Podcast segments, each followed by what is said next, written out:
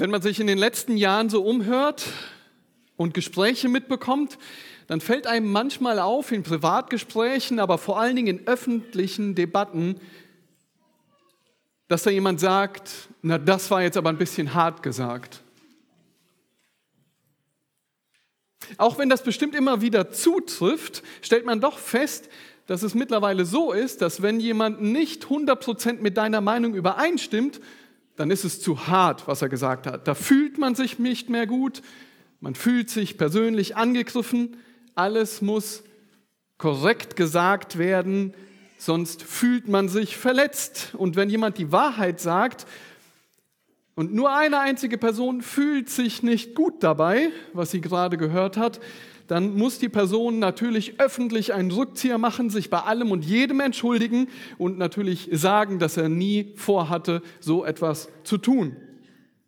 Wenn du in deinem Job eine Arbeit vermasselt hast, dann kann natürlich niemand zu dir sagen, das war jetzt aber nicht so gut oder das war schlecht, weil du könntest dich ja verletzt fühlen.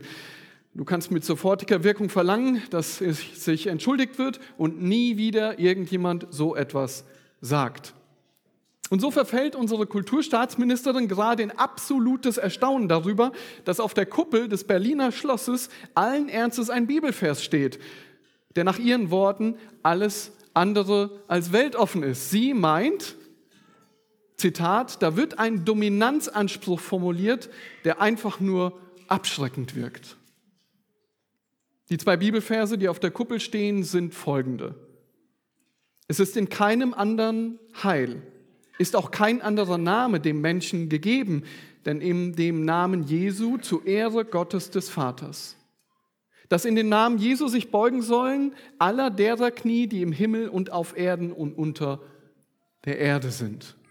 Jetzt soll ein Bibel über die Bibelverse, ein LED-Band geklebt werden, angebracht werden, was einen Text abspielt, der eine dauerhafte, positive und zeitgemäße Aussage entgegensetzt. Und jetzt sitzt du vielleicht hier, schüttelst innerlich oder äußerlich den Kopf über solches Verhalten. Ja, es stimmt, Gott macht in diesen Versen, die dort auf der Kuppel stehen, einen Alleinherrschaftsanspruch deutlich. Er macht klar, dass wir Menschen nirgendwo Rettung finden werden, außer bei ihm, bei Jesus Christus alleine. Aber wisst ihr was?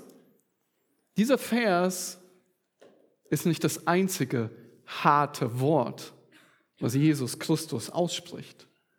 So gerne viele die Bibel als ein rosa Buch in Zuckerwatte gepackt haben möchten, welches das Selbstwertgefühl steigert und einen lieben, netten Jesus aufzeigt, der immer für jeden der beste Freund ist, so wenig ist das die Wahrheit.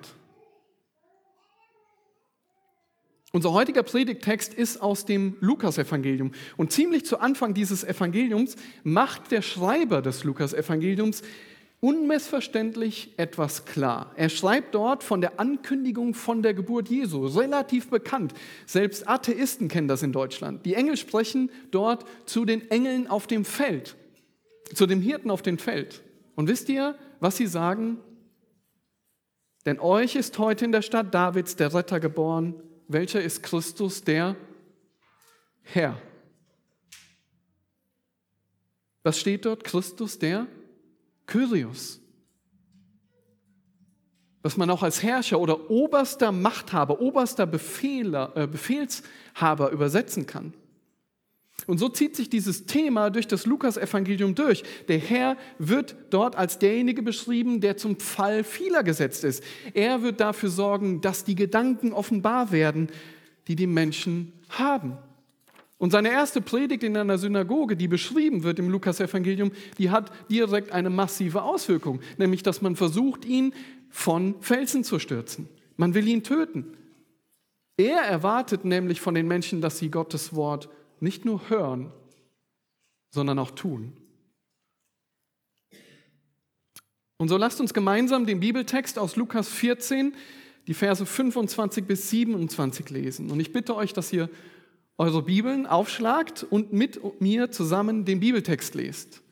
Wir werden des Zusammenhangs wegen den kompletten Abschnitt, die Verse 25 bis 33 lesen, werden uns in der Predigt aber auf die Verse 25 bis 27 konzentrieren. Lukas 14, die Verse 25 bis 27.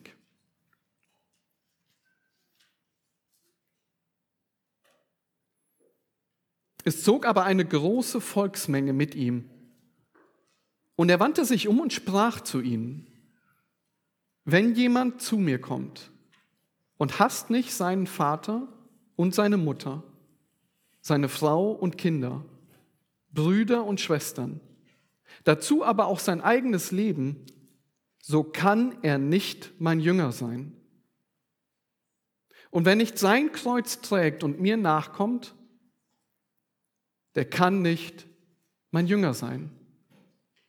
Denn wer von euch, der einen Turm bauen will, setzt sich nicht zuvor hin und berechnet die Kosten, ob er die Mittel hat zur gänzlichen Ausführung, damit nicht etwa, wenn er den Grund gelegt hat und es nicht vollenden kann, alle, die es sehen, über ihn zu spotten beginnen und sagen, dieser Mensch fing an zu bauen und konnte es nicht vollenden.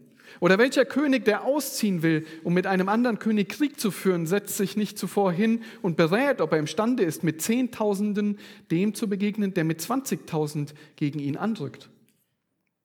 Wenn aber nicht, so sendet er, solange er noch fern ist, eine Gesandtschaft und bittet um die Friedensbedingungen. So kann auch keiner von euch mein Jünger sein, der nicht allem entsagt, was er hat.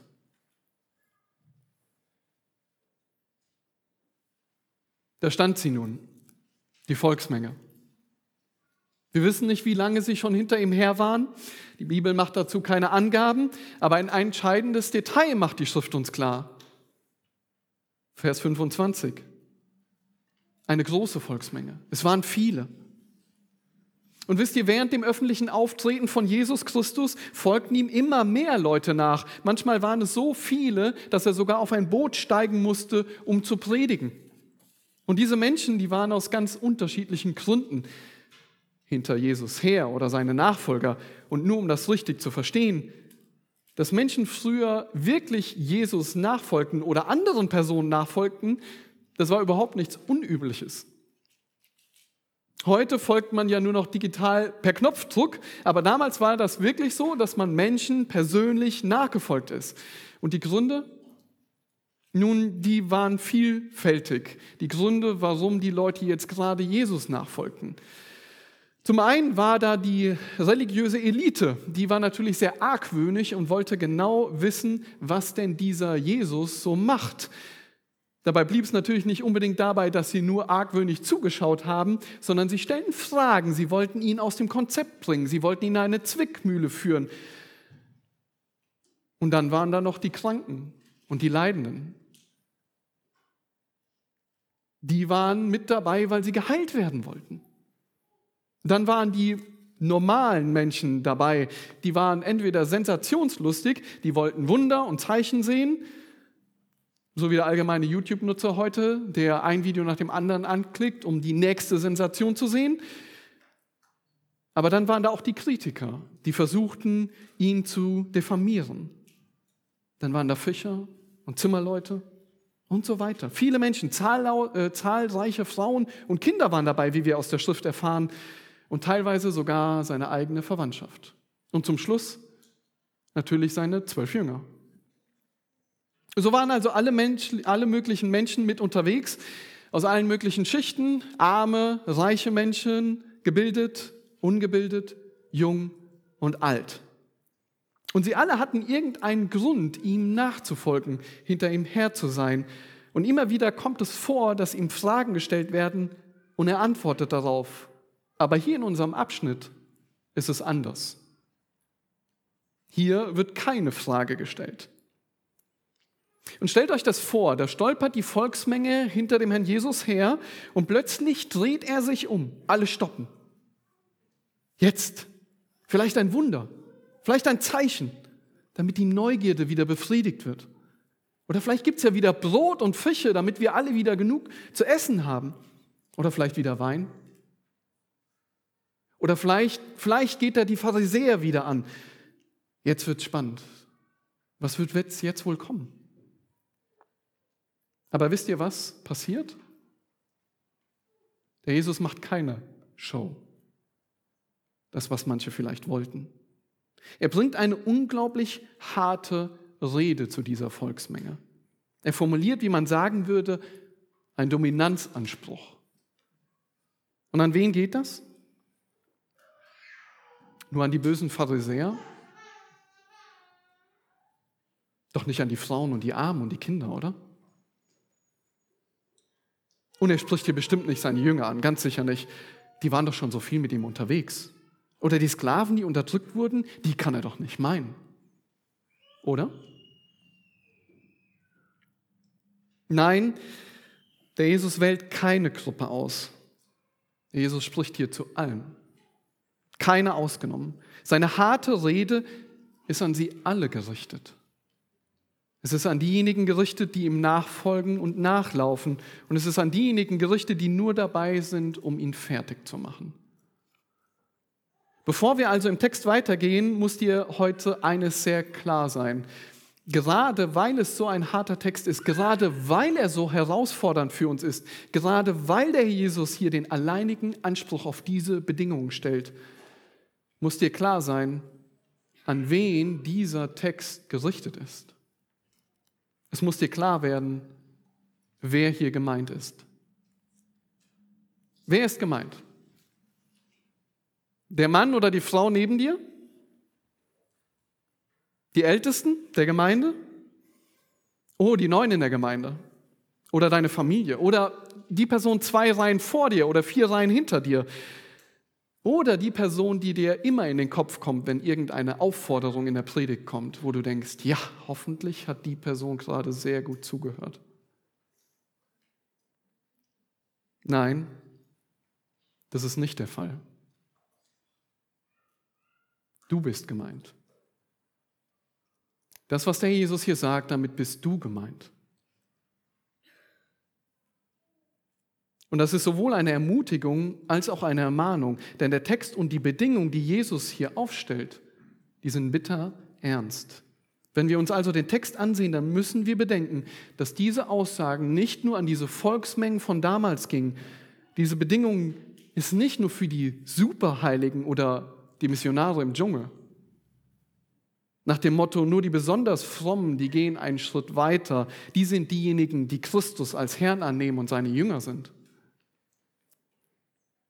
Dieser Text ist eine ernste Ermahnung, weil er klare Bedingungen nennt, wer nur sein Jünger sein kann. Und dieser Text ist eine ernste Ermahnung, weil Jesus nicht sagt, da bin ich mir nicht so sicher, ob die und die Person mein Jünger ist. Er sagt auch nicht, diese Person ist nicht so ganz ein Jünger. Es ist eine Warnung, weil er dreimal in diesem Text sagt, dass diese Person nicht sein Jünger sein kann. Keine dieser Personen, die diesen Anspruch nicht erfüllt, kann sein Jünger sein. Das sagt er hier. Aber es ist nützlich für uns alle, dass wir genau zuhören, was der Text uns sagt. Es ist nützlich und eine Warnung für dich, der du ein wiedergeborener Christ bist, weil du daran erinnert wirst, was du leben sollst, wie du leben sollst. Und du wirst ermahnt und ermutigt, in der Nachfolge unnachgiebig zu sein. Und es ist nützlich und eine Warnung für dich, der du nicht weißt, ob du wirklich ein Christ bist, ob du wirklich ein Jünger Jesu bist. So wirst du herausgefordert, dich zu prüfen aber warum prüfen? Nun, die Schrift sagt im 2. Korinther 13, Vers 5, prüft euch selbst, ob ihr im Glauben seid. Stellt euch selbst auf die Probe. Oder erkennt ihr euch selbst nicht, dass Jesus Christus in euch ist? Es sei denn, dass ihr unecht wärt. Genau darum, weil so viele Menschen mit falschen Predigten betrogen werden und glauben nur, weil sie in eine Gemeinde oder Kirche gehen, dass sie Christen seien. Oder sie denken, weil sie in einer christlichen Familie groß geworden sind, dass das reicht. Sie seien automatisch dabei. Naja, ich bin ja schon immer Christ, ich bin ja in einer christlichen Familie groß geworden. Oder sie glauben, weil sie einmal ein Gebet gebetet haben, dass jetzt alles okay ist. Sie glauben, weil sie christliche Werte achten und immer gut mithelfen, dass das reicht. Aber in Wirklichkeit sind sie oft genauso weltlich wie die Welt. Wenn sie dann mit der Volksmenge gestanden hätten, wäre kein Unterschied klar geworden. Wenn sie heute auf der Arbeit sind oder in der Uni oder in der Familie, dann ist keinerlei Unterschied da zu gottlosen Menschen. Und oft hört oder liest man sogar davon, dass es ja normal sei, Jesus als Retter anzunehmen, ohne dass das diese Auswirkungen im Leben hat. Aber das ist nicht wahr. Der Jesus fordert hier nicht nur die besonders frommen Leute auf, diesen Schritt zu gehen. Und was ich klarstellen muss, niemand kann durch irgendein Werk in den Himmel kommen. Niemand kann durch irgendein Werk gerettet werden. Keiner von euch kann durch einen Gemeindebesuch oder ein christliches Leben oder andere Werke gerettet werden. Rettung geschieht ausschließlich durch den Glauben an den Herrn Jesus Christus. Er alleine ist der rettet. Es ist nur der Glaube, der rettet. Ausschließlich, keine Werke. Apostelgeschichte 4, Vers 12. Wir haben das auf dem Spruchband gelesen. Und es ist in keinem anderen das Heil, denn es ist auch kein anderer Name unter dem Himmel, der unter den Menschen gegeben ist, in dem wir errettet werden müssen. Und hier ist die Rede von Jesus Christus, von dem Herrn. Und die Buße ist ein Kernelement dessen. Buße heißt Umkehr oder Abkehr. Eine Umkehr von Sünden, ein Abwenden von Sünden und ein Hinwenden zu dem, was die Schrift Frucht des Geistes nennt. Es ist eine Liebe von Dingen, die Gott liebt und ein Hass von Dingen, die Gott hasst. Es ist ein Ablegen von Sünde und ein Anziehen von Gedanken und Verhalten wieder, was die Bibel Frucht des Geistes nennt. Und der Jesus, der spricht in dem Lukas-Evangelium, wenn du das mal durchliest, so oft über diese Buße. Er ruft die Menschen immer wieder dazu auf, Buße zu tun, umzukehren. Und so kannst du dich prüfen, ob du überhaupt ein Christ bist. Und wenn du kein Christ bist, dann zeigt dir das Ganze noch viel größer auf, dass du von dir selbst kein Jünger Jesu werden kannst. Du brauchst Rettung. Es reicht nicht, dass du in einer christlichen Familie groß geworden bist. Es reicht nicht, dass du auf eine christliche Schule gehst. Du brauchst Rettung. Also bedenkt, liebe Geschwister, wenn wir jetzt durch den Abschnitt gehen, du bist gemeint. Und Geschwister, es geht hier nicht darum, irgendjemanden grundlos vor den Kopf zu stoßen. Jesus Christus, der Messias selbst, der Kyrios, der Retter, er selbst spricht diese Worte. Er ist derjenige, der zu der kompletten Volksmenge das sagt, was er sagt. Und wer will unserem Herrn und Retter Lieblosigkeit unterstellen? Der, der doch sein Leben nicht schonte und für Sünder starb. Aber genau diese Liebe ist keine rosarote Brille, sondern sie sagt die Wahrheit und sie unterschlägt nichts. Und so ist es doch genauso, wie wenn du zum Arzt gehst und der Verdacht auf Krebs besteht, oder? Naja, ich will nicht, dass der Arzt meine Gefühle verletzt. Er soll mir lieber nicht die Wahrheit sagen. Nein, wir erwarten von dem Arzt, dass er uns die Wahrheit sagt, damit man etwas tun kann. Und wenn es nachts in deinem Haus brennt, dann kommt die Feuerwehr auch nicht und wartet bis morgens, um dich mit einem warmen Kaffee zu überraschen.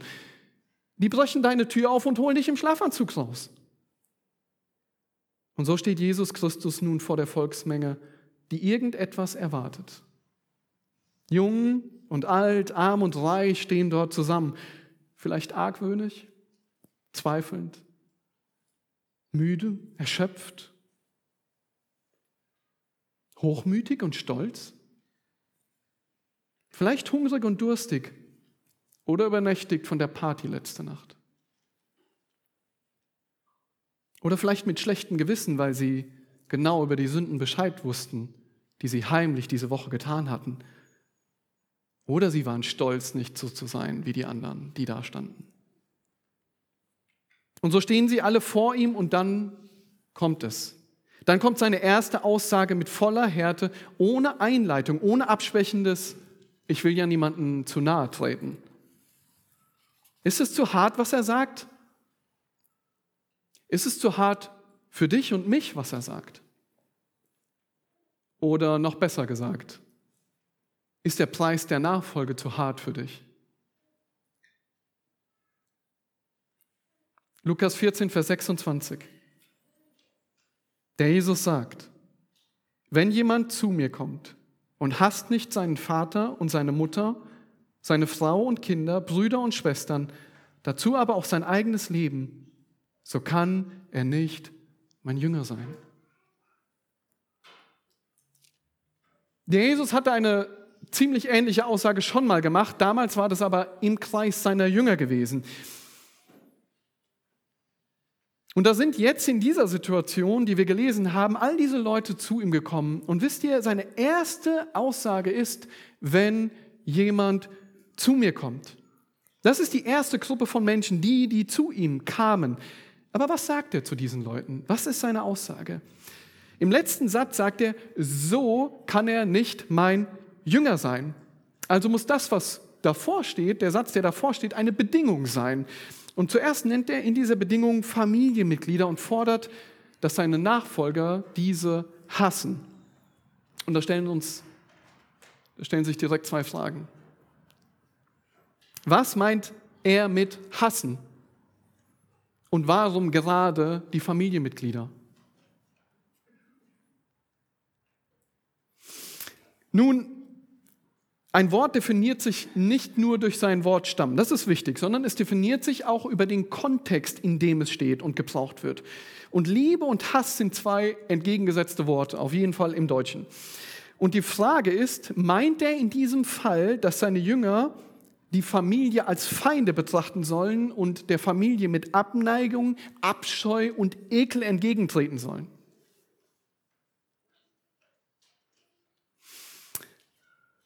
In den ersten fünf Büchern Moses steht folgender Vers.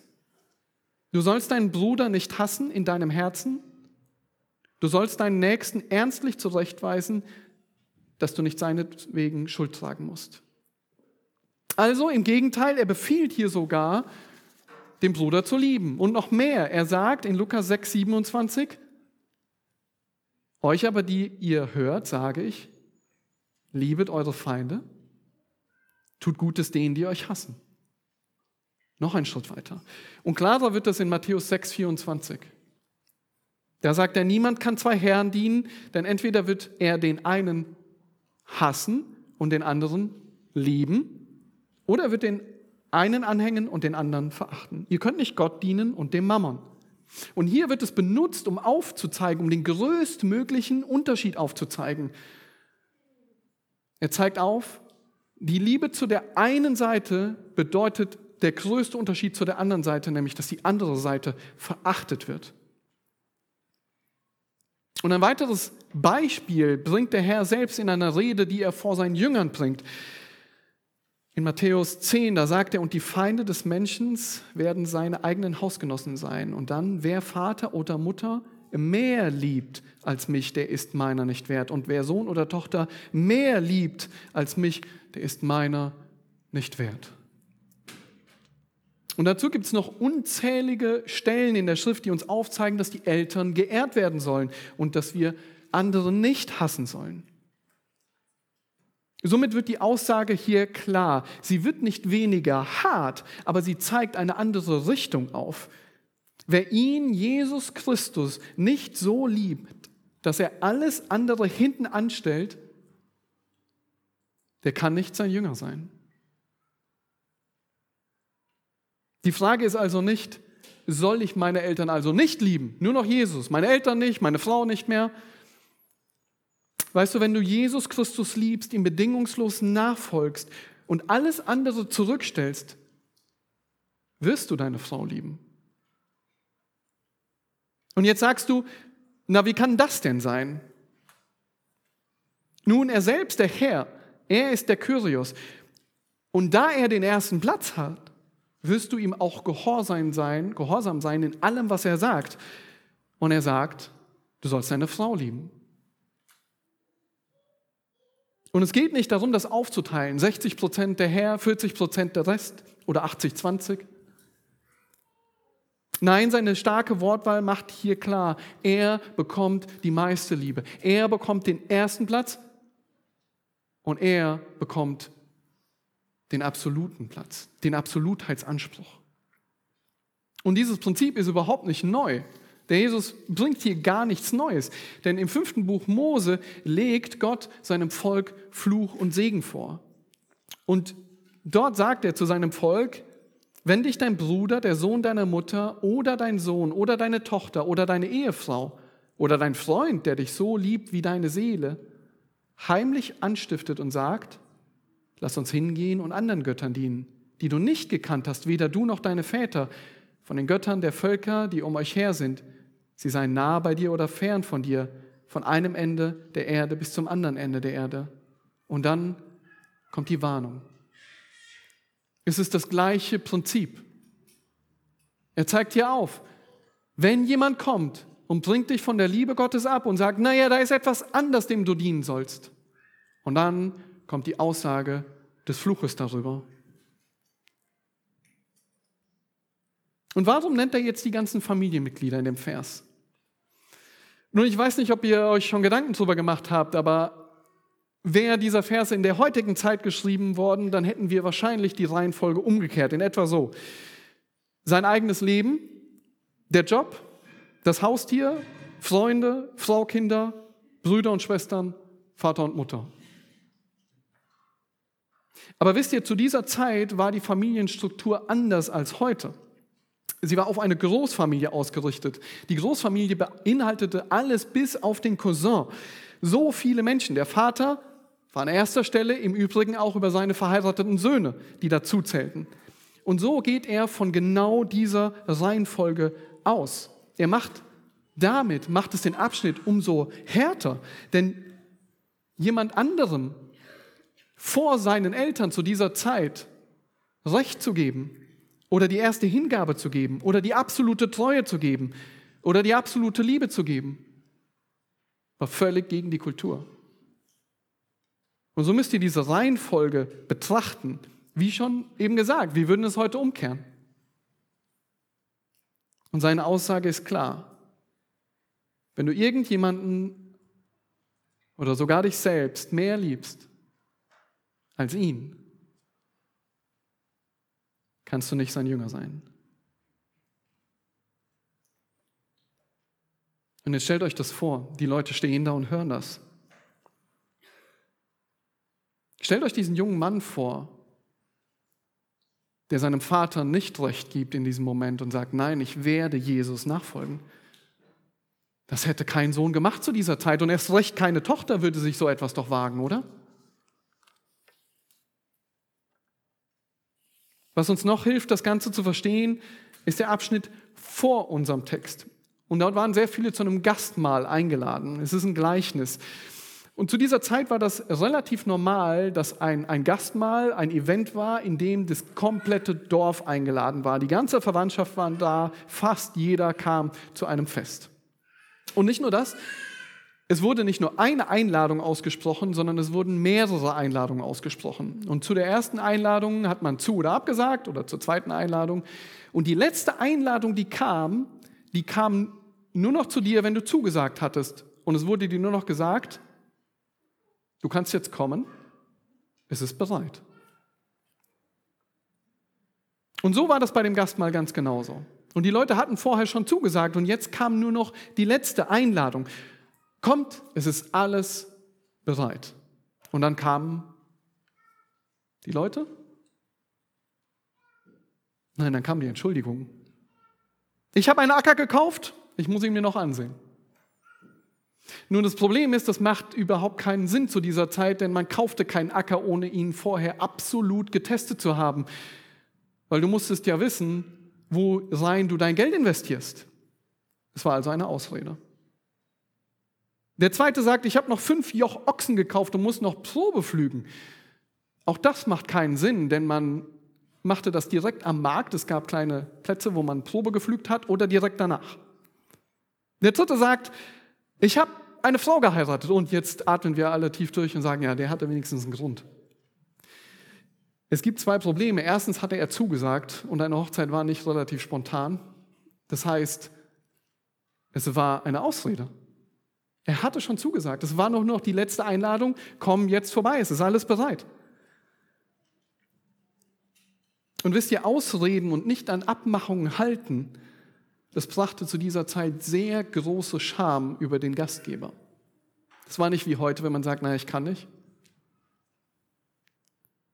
In diesem Licht wird die Heftigkeit der Aussage Jesu umso deutlicher. Er erwartet wirklich alles von seinem Nachfolger, denn sonst war er keiner.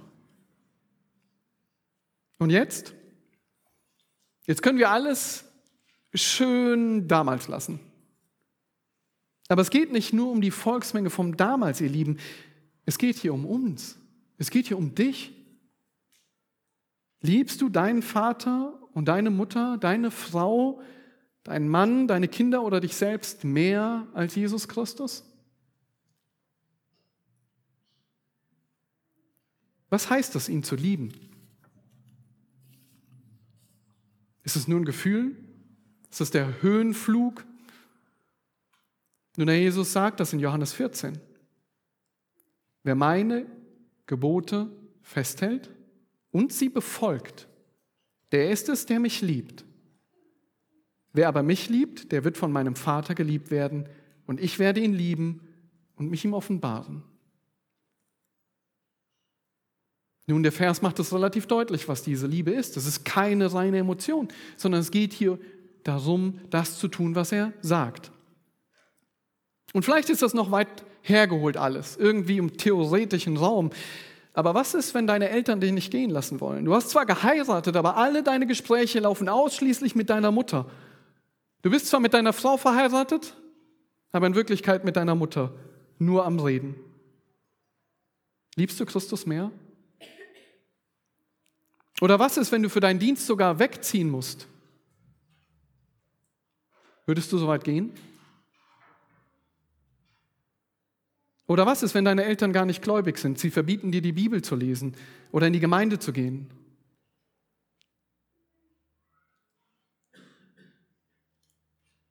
Oder was ist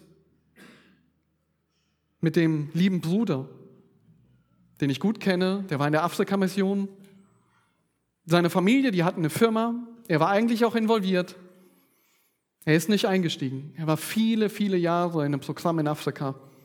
Er musste den schmerzlichen Weg gehen, Christus mehr zu lieben. Er hatte familiär viele Nachteile, nicht viel Geld, kein großes Haus, konnte seinen Kindern nicht viel bieten, nicht viel ermöglichen. Männer, liebt eure Frauen. Das ist ein Gebot. Aber auch hier gilt, du musst Christus mehr lieben und nicht nur ein Prozent.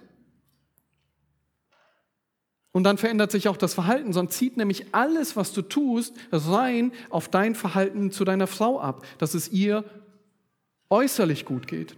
Vielleicht das große Haus, die perfekte Kleidung, die Reisen oder ähnliches. Du kannst die Lücken füllen. Da zielt nur alles darauf ab. Aber wenn du Christus über alles liebst, dann wirst du zuerst um ihr geistliches Wohl besorgt sein Du kannst dich absacken, um deiner Familie alles zu ermöglichen. Und deine Familie sicherlich, sie wird es lieben, wenn du ständig mit ihr im Urlaub bist oder das bessere Auto hast. Das Problem ist nur, dass Christus von dir die höhere Loyalität erwartet. Sie verlangt. Wisst ihr, unsere Welt ist absolut familienfeindlich. Aber dadurch ist es dazu gekommen, dass wir die Familie über alles stellen. Alles dreht sich nur noch um die Familie. Wir lieben die Familie mehr als Gott. Wir drehen uns nur noch um die Belange der Familie. Wir stellen alles über das geistliche Wohlergehen. Und was ist, wenn du mehr im Auto oder deiner Bahn sitzt, um deine Kinder zu allen möglichen Unterrichten zu bringen, als um dich um ihr geistliches Wohlergehen zu kümmern? Oder der Urlaub. Alles muss sich dem Urlaub unterordnen. Sogar Christus muss sich deinem Urlaub unterordnen. Und wisst ihr, es gibt nicht wenige, die für ihren Urlaub einen Kredit sogar aufnehmen. So weit gehen sie dafür. Sind die kulturellen und sozialen Entwicklungen deiner Kinder über allem über Christus? Rackerst du dich für die Familie ab und hast keine Zeit und keine Kraft mehr für die Gott gegebenen Aufgaben? Du bist wie in einem Hamsterrad und läufst und läufst und läufst und läufst. Was sagt der Herr im Matthäusevangelium? Trachtet vielmehr zuerst nach dem Reich Gottes und nach seiner Gerechtigkeit, so wird euch all dies hinzugefügt werden.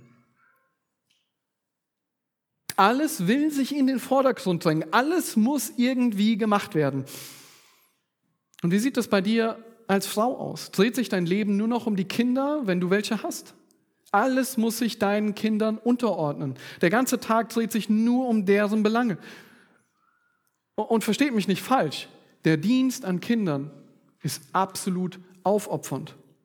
Aber du kannst dabei völlig aus dem Blick verlieren, dass Christus verlangt, dass deine Liebe ihm gilt. Alles andere muss sich ihm unterordnen. Und wenn du kleine Kinder hast, kannst du denken, naja, wenn die mal größer sind, also sehr groß, dann werde ich mich wieder mit Jesus beschäftigen. Aber jetzt ist der komplette Tag belegt mit, weiß ich nicht, Windel wechseln, zur Schule fahren, zum Musikunterricht fahren, zum Judo fahren und abends fällst du tot ins Bett. Der ganze Tag ist belegt, die Bedürfnisse der Kinder zu stillen. Da habe ich jetzt keine Zeit. Was sagt der Herr? Dann kannst du nicht mein Jünger sein. Oder deine Arbeit. Lieblingskapitel von uns Männern. Stück für Stück kappst du eine Sache nach der anderen ab, nur um deinem Job die größte Liebe darzubringen. Und versteht mich nicht falsch. Du kannst deinen Job lieben, obwohl er dich zerstört. Du investierst trotzdem alle deine Zeit und deine Kraft in die Arbeit. Dein geistliches Leben geht völlig den Bach runter und die Gemeinde, die sieht dich auch nicht mehr. Oder nur noch sehr unregelmäßig, damit es nicht auffällt. Um einen Vergleich zu machen, wenn du etwas sehr liebst, wirst du viel Zeit damit verbringen. Also was investierst du? Wenn man mit Jugendlichen redet und leider manchmal auch mit Erwachsenen, die Gaming lieben, dann opfern sie Unmengen an Zeit und auch große Summen von Geld für Gaming. Sie kennen die ganze Gaming-Szene, sie lieben, was sie tun. Teilweise zocken sie die ganze Nacht durch. Minecraft oder andere Spiele. Das gleiche gilt auch für Serien. Netflix oder Prime, wie viel Zeit opferst du dafür? Und wenn du deinen Sport besonders liebst, dann investierst du Stunden, um diesen, für diesen Sport zu trainieren, die richtige Kleidung zu kaufen und immer, immer besser zu werden. Teilweise werden ganze Ausbildungen und auch Ehen für den Sport geopfert. Was ist mit Ausbildung und Studium? Das höchste Ziel ist, an der besten Uni zu studieren, den besten Abschluss zu haben, der Beste unter den Besten zu sein oder die Beste unter den Besten zu sein. Und alles muss sich dem Studium und der Ausbildung unterordnen. Ja, Christus muss mal schön unten anfangen. Jetzt ist erstmal Uni. Warum? Nun, Geschwister, weil wir diese Dinge über alles lieben. Wir opfern alles, was wir können, für Dinge, die wir lieben. Versteht ihr den Vergleich? Und so ist es in jeder Beziehung. Wenn du deine Eltern mehr liebst als Christus, dann wirst du alles für sie tun und Christus hinten anstellen. Christus wird sich dann unterordnen müssen, in Anführungsstrichen. Und seine Eltern zu ehren und Christus zu lieben steht in keinem Widerspruch. Nochmal. Denn wenn du Christus liebst, dann wirst du das tun, was er in seinem Wort sagt. Aber nichts und niemand wird dann deinen Blick von Christus abwenden. Niemand wird dich ablenken und in andere Pfade lenken.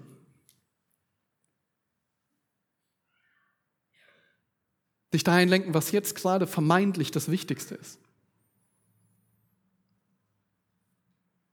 Und der größte Götze? Was denkt ihr?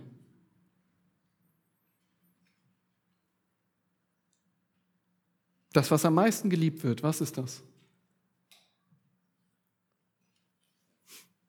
Schau mal in den Spiegel. Das ist das, was am meisten geliebt wird. Wir selbst. Das eigene Leben ist zum größten Liebesgegenstand geworden. Ich liebe mich. Alles muss sich mir unterordnen. Willst du Christus gehorsam sein? Nein. Warum? Weil du dann so viele Dinge aufgeben müsstest, die deiner Selbstliebe geschuldet sind. Aber du kannst nicht dich selbst lieben und Christus. Du kannst nicht dich selbst über alles lieben und Christus nachfolgen. Und das kann unterschiedliche Auswirkungen haben. Du kannst zum Beispiel deinen Körper sehr lieben. Alles muss sich darunter unterordnen. Alles muss sich unter den Sport und die gesunde Ernährung unterordnen. Es gibt nur ein Thema Nummer eins für dich. Nachfolge? Hm. Ja, aber ich werde dafür nichts aufgeben. Auch Jesus muss sich der Ernährung und dem Sport unterordnen.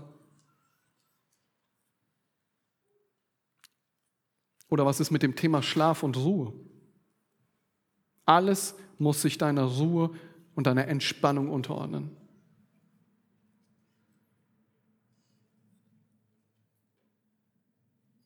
Was sind das alles für Punkte? Nun, das sind Leidenschaften. Das sind Dinge, an die wir uns festklammern. Und viele dieser Dinge sind per se gar nicht schlecht. Gott hat den Schlaf gegeben. Der Körper braucht diese Ruhe. Aber in unserer Selbstliebe erhöhen wir das über Christus. Alles muss sich dem unterordnen. Wie gesagt, viele dieser Dinge sind per se nicht sündig, nicht schlecht, aber andere wiederum sind Sünde. Und wenn du Sünde mehr liebst als Jesus, kannst du nicht sein Jünger sein. Die einen lieben die Partys und den Alkohol über alles. Die fallen regelrecht in Depression, wenn sie nicht mehr feiern gehen können. Die letzten zwei Jahre haben es gezeigt. Andere leben in unehelichen Beziehungen oder haben eine Beziehung nach der anderen. Und du kannst nicht sein Jünger sein und anderes mehr lieben als ihn. Du kannst nicht sein Jünger sein und Sünde mehr lieben als ihn. Denn der ist es, der ihn liebt, der seine Gebote hält. Und vielleicht bist du gerettet. Erinnerst dich früher, Früher war der Jesus dein Ein und alles. Du warst Feuer und Flamme. Aber mit der Zeit ist deine Beziehung immer kühler geworden. Und jetzt ruhst du dich noch auf deine graue Erinnerungen der Vorzeit aus. Ist es so bei dir? Wie ist es heute? Liebst du Christus mehr als alles andere? Oder ist deine Liebe zu Christus so kalt wie dein Kühlschrank? Oder vielleicht sogar dein Gefrierfach.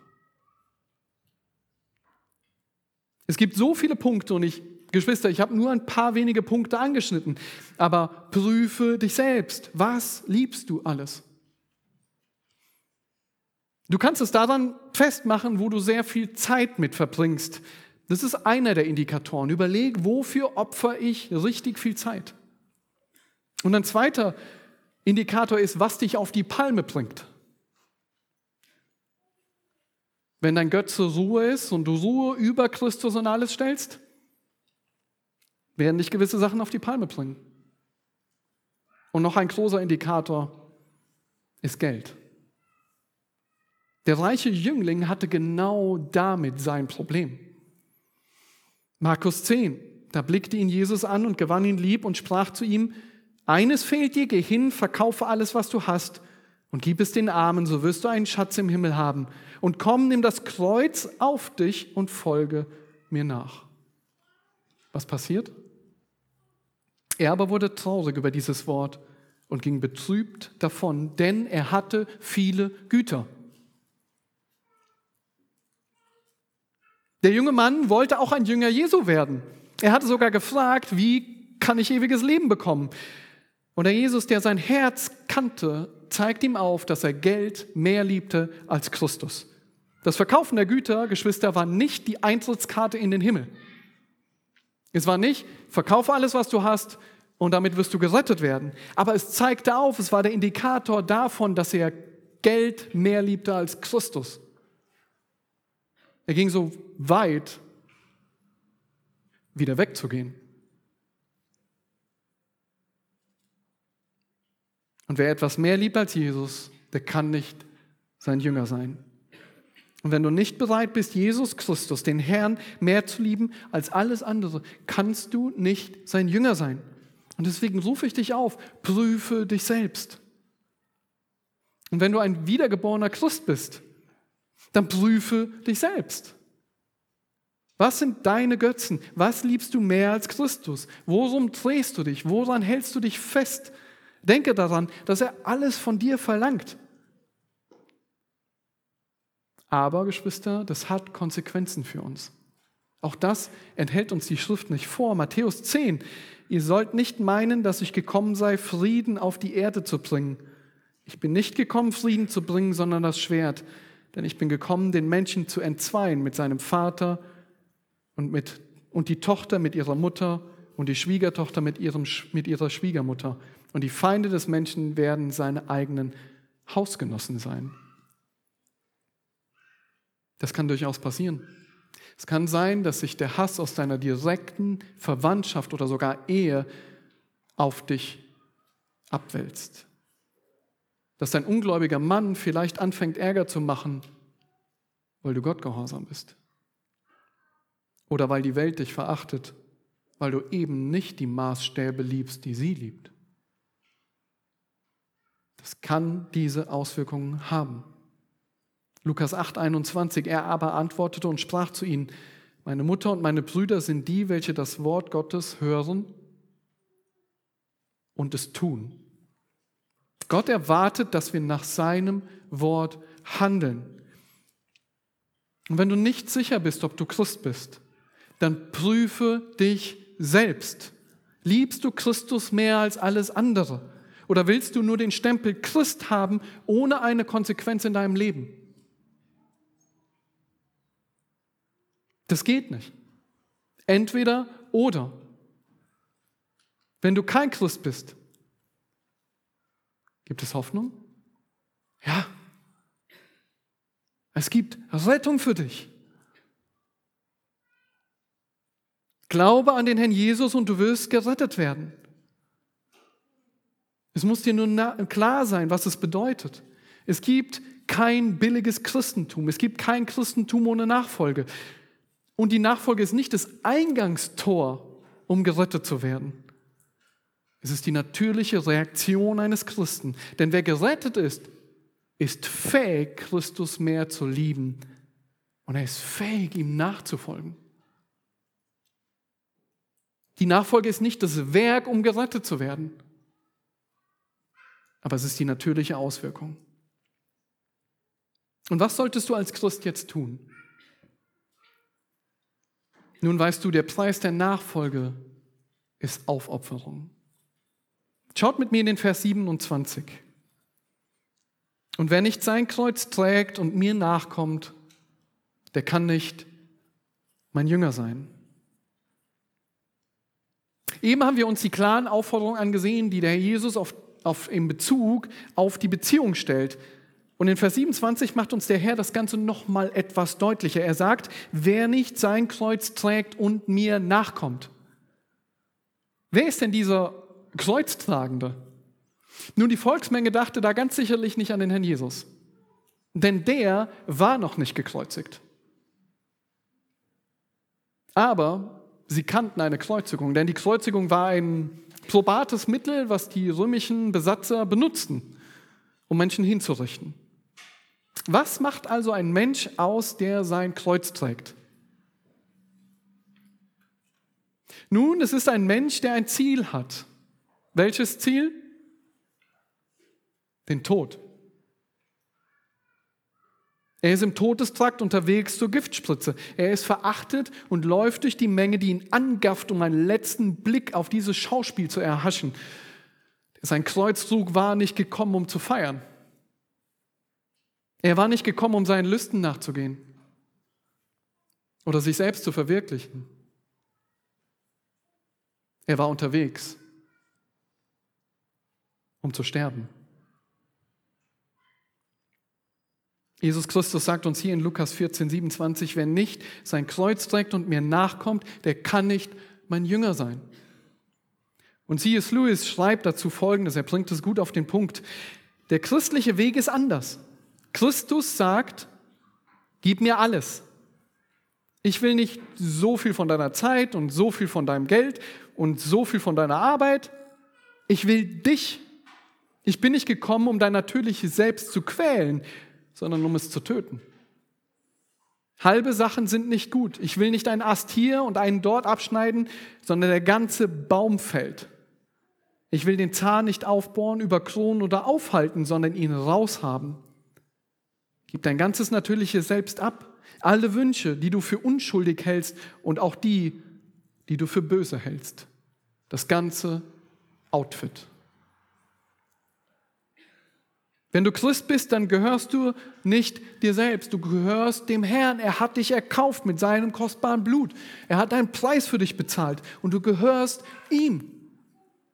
Und du trägst dein Kreuz. Du bist unterwegs im Todestrakt mit dem elektrischen Stuhl auf dem Rücken. Dein Ziel ist ein anderes. Alle um dich herum, die feiern, um, wollen deine Aufmerksamkeit haben und vor allen Dingen wollen sie deine Liebe haben. Aber diese Leute interessieren dich nicht mehr. Als Kreuztragender folgst du ihm nach. Er ist dein Herr, dein Meister. Du bist Kreuzträger. In Vers 33 geht er so weit, Folgendes zu sagen. So kann auch keiner von euch mein Jünger sein, der nicht allem entsagt, was er hat. Dein Fleisch und die Welt, die begehren noch auf und wollen alles von dir haben. Aber du trägst doch schon dein Kreuz.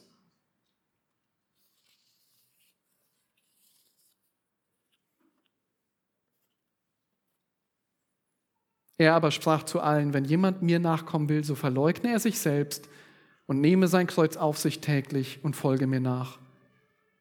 Denn wer sein Leben retten will, der wird es verlieren. Wer aber sein Leben verliert um meinetwillen, der wird es retten.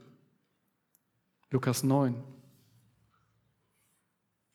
Es hört sich seltsam an, aber genau das ist, was der Herr Jesus sagt. Du musst dein Leben verlieren, um es zu retten. Und so ist das genauso wie mit dem, der gekreuzigt werden soll. Er hat kein Anrecht mehr auf Leben. Alle Prioritäten in seinem Leben haben sich verändert. Sein altes Leben hat überhaupt keine Priorität mehr.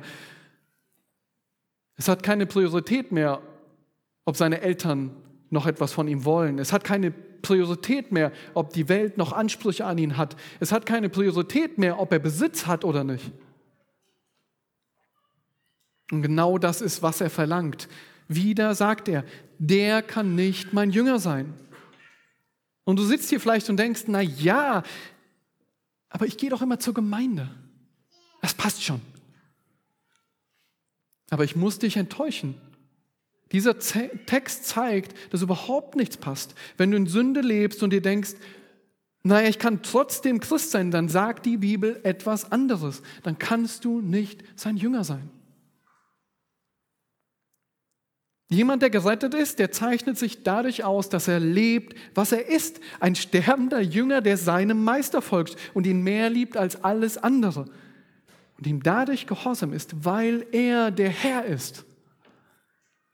Und ja, der Jesus stellt hier den Anspruch, das Sagen zu haben. Denn er ist der Kyrios, der Herrscher, der oberste Machthaber.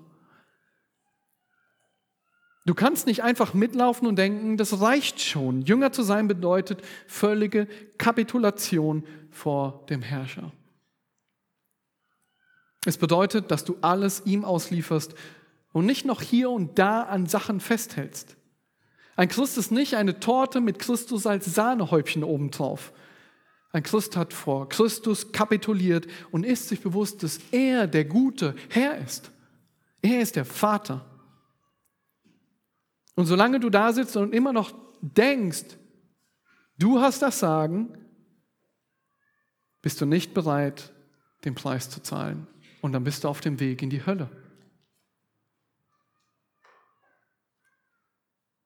Wenn du immer noch denkst, nein, ich lebe alles exakt, wie ich das möchte, niemand, nicht mal Gott kann mir etwas sagen, dann lass dich erretten Fürchtest du deine Eltern, deine Freunde oder wen auch immer, dass sie was sagen? Fürchtest du, dass du alles aufgeben musst und alles Christus unterordnen musst? Und es, der Gedanke kann furchterregend sein. Aber wisst ihr, was der Herr sagt? Ich will euch aber zeigen, wen ihr fürchten sollt. Fürchtet den, welcher nachdem er getötet hat, auch Macht besitzt, in die Hölle zu werfen. Ja, ich sage euch, den fürchtet. Ihr Lieben, Jesu Worte sind hart, sie sind herausfordernd, aber ich will euch ermutigen. Wenn du ein wiedergeborener Christ bist, dann hast du alles, was du brauchst, um ihm nachzufolgen. Lass dich ermahnen, dein Leben zu prüfen und ihn mehr zu lieben als alles andere. Strebe danach, ihm zu folgen. Strebe danach, ein Jünger des Herrn Jesus zu sein. Du bist dazu fähig, Sünde abzulegen und ihn zu lieben. Prüfe dein Leben, was du liebst und wo du deine Zeit und dein Geld und deine Energie rein verlierst und ändere dein Verhalten. Der Philipperbrief sagt uns, da schreibt Paulus an die Philipper und sagt, darum meine Geliebten, wie ihr alle Zeit gehorsam gewesen seid, nicht allein in meiner Gegenwart, sondern jetzt noch viel mehr in meiner Abwesenheit, verwirklicht eure Rettung mit Furcht und Zittern. Lebt eure Errettung mit Furcht und Zittern aus. Denn Gott ist es, der in euch sowohl das Wollen als auch das Vollbringen wirkt nach seinem Wohlgefallen. Wenn du ein wiedergeborener Christ bist, kannst du Christus lieben. Aber prüfe dein Leben. Und wenn du kein Christ bist, dann weißt du jetzt, was es bedeutet, ein Jünger Jesu zu sein Du kannst also nicht sagen, naja, ich werde mal Christ und mach einfach weiter wie bisher. Das hat große, große Konsequenzen für dein Leben in Ewigkeit. Aber ich rufe dich auf, lass dich versöhnen mit Gott. Suche Rettung bei ihm. Tu Buße, kehr um von deinem alten Leben. Auch wenn du hier sitzt und deine Eltern schon immer hier hingegangen sind. Denk darüber nach. Sei ihm gehorsam. Er kann dich retten. Wisst ihr warum? Gott ist ein Rettergott. Amen. Lasst uns beten. Ihr könnt gerne aufstehen dazu.